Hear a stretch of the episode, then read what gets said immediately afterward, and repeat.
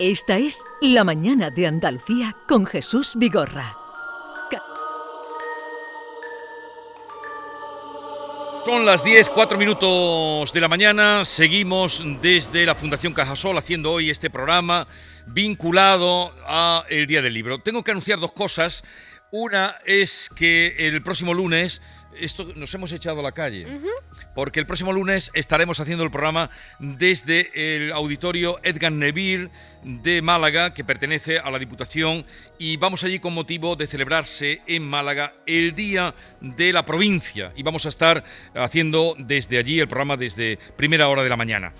Y en esta última hora, en este último tramo, vamos a hablar hoy del libro, ya era hora, del libro de Javier Prescampo. Vamos, es que teníamos aburrido hasta los fantasmas. Por el tiempo que, le estábamos dando.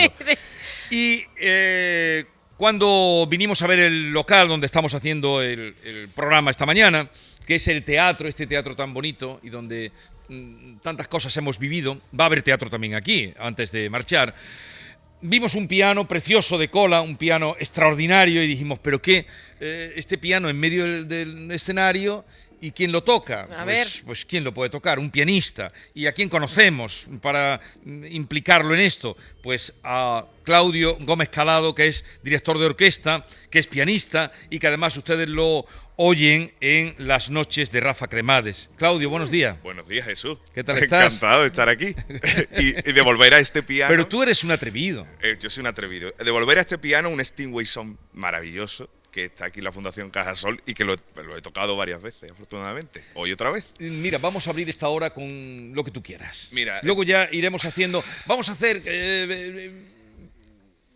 la música, eh, tenemos un músico, un pianista. La música que surja. Irá poniendo que surja la música durante esta hora. Luego vamos a hacer una escena de, del Cirano de Bergerac, o sea que tú te vas acoplando. Además, creo que con Rafa ya lo tienes esto muy, exactamente, muy sí, sí, sí, todas las noches. En directo desde la Fundación Cajasol, Claudio Gómez Calado. Adelante.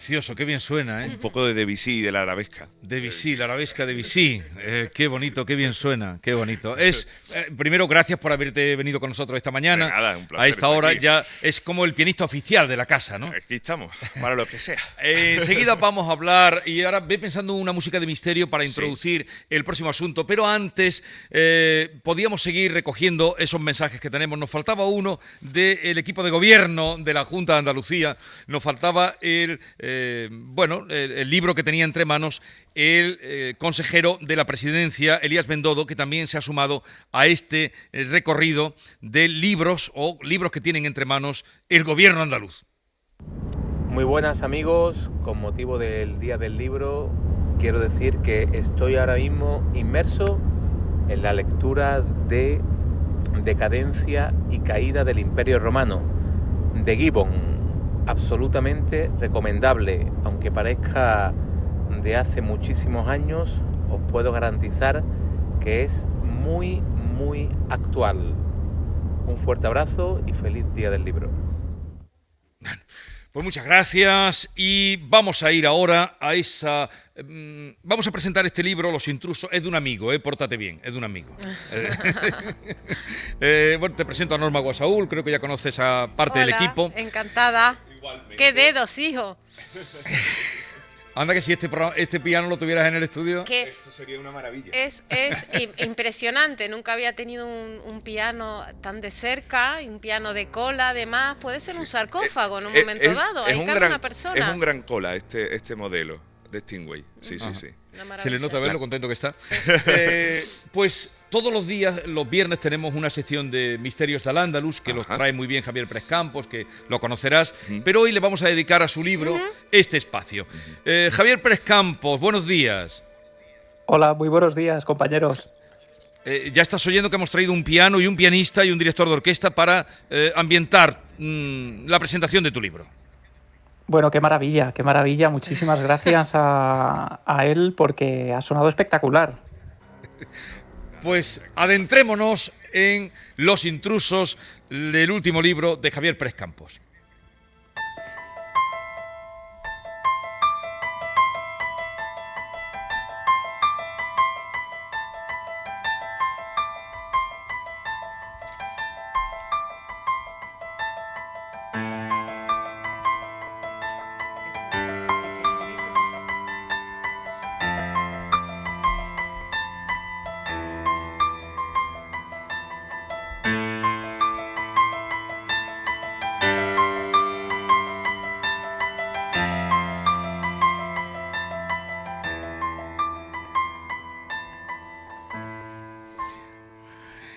En Los Intrusos nos paseas, Javier, por casas encantadas y malditas, casas que matan, por castillos y palacios tenebrosos, por hoteles donde más de uno no pegaría ojo en toda la noche, pero sin embargo, en los que tú sí que a veces has dormido y a veces a pierna suelta, ¿no?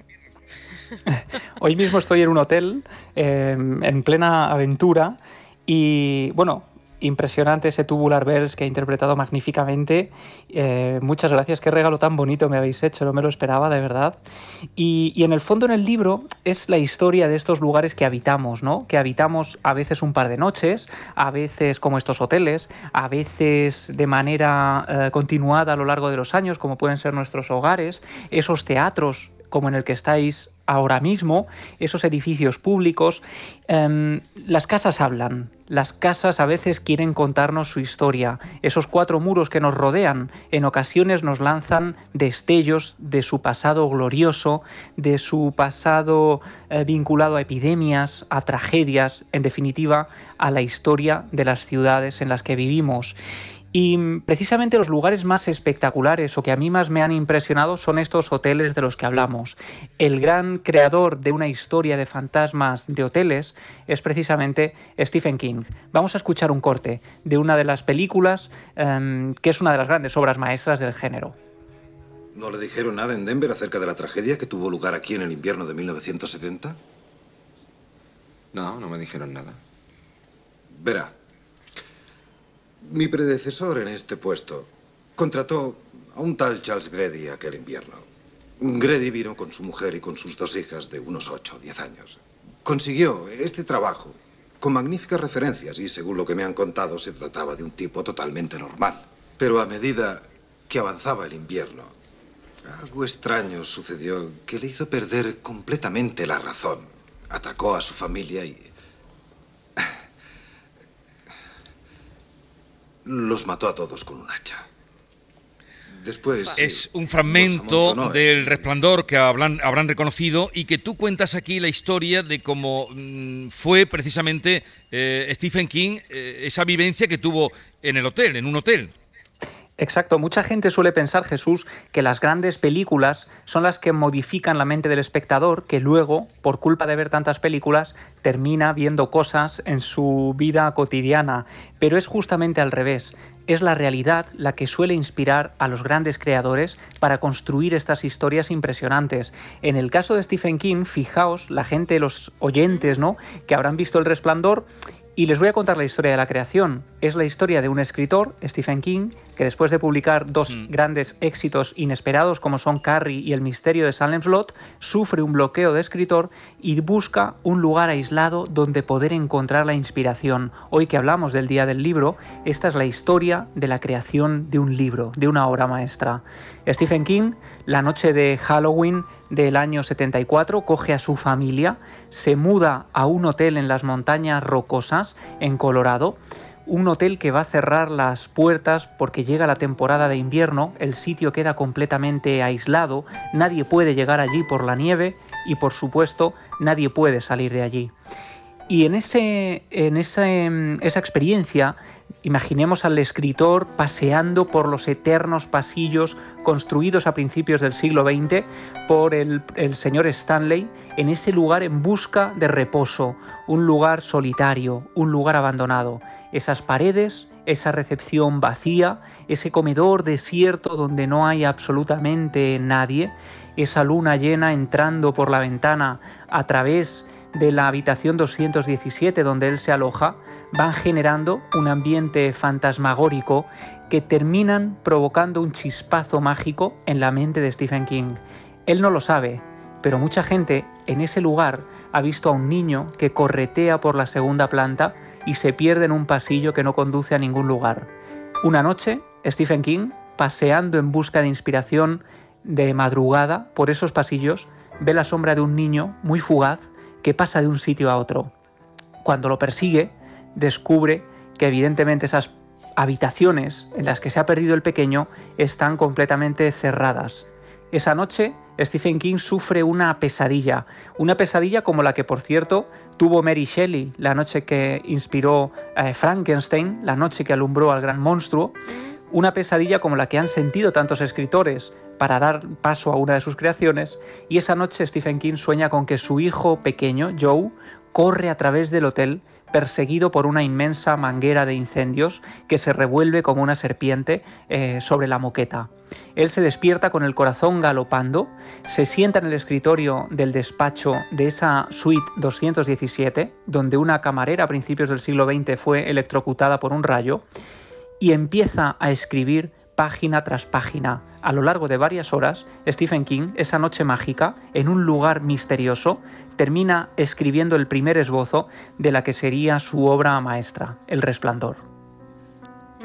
Y termina precisamente ese capítulo eh, cuando empieza a amanecer, tiene ya la estructura fundamental de lo que será su próxima novela, la titulará El Resplandor. Yo no sabía, a través de, de esta historia que tú cuentas, que estaba eh, fundamentada en esa experiencia de Stephen King en, en el hotel.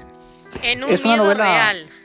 Exacto, es una novela muy autobiográfica porque el propio Stephen King, al igual que Jack Torrance, interpretado ¿no? por, eh, por Jack Nicholson, tiene también problemas con el alcohol, tiene una serie de problemas familiares. eh, hay varios episodios en la novela que tienen su fundamento en la propia historia real del Hotel Stanley que se contaba estaba construido sobre un viejo cementerio indio. Y en fin, toda esa serie de historias van conformando la realidad. Y precisamente en este pequeño recorrido que yo quiero haceros, porque en el libro hablo de muchos casos que se producen en Andalucía, algunos ya los hemos contado Sí. en esta sección, Mucho, algunos, sí, sí, el, de- el del Palacio de Jerez, la térmica, el de Coín, muchos Eso han es. salido aquí en este programa ya. Y por eso yo hoy en este programa un poco especial quería hundir un poco las raíces ¿no? en el, eh, la ficción, cómo la ficción de verdad se inspira en la realidad. Tenemos otro corte preparado de otra obra maestra Sí. que está inspirada en otra historia real. En ocasiones veo muertos. En sueños.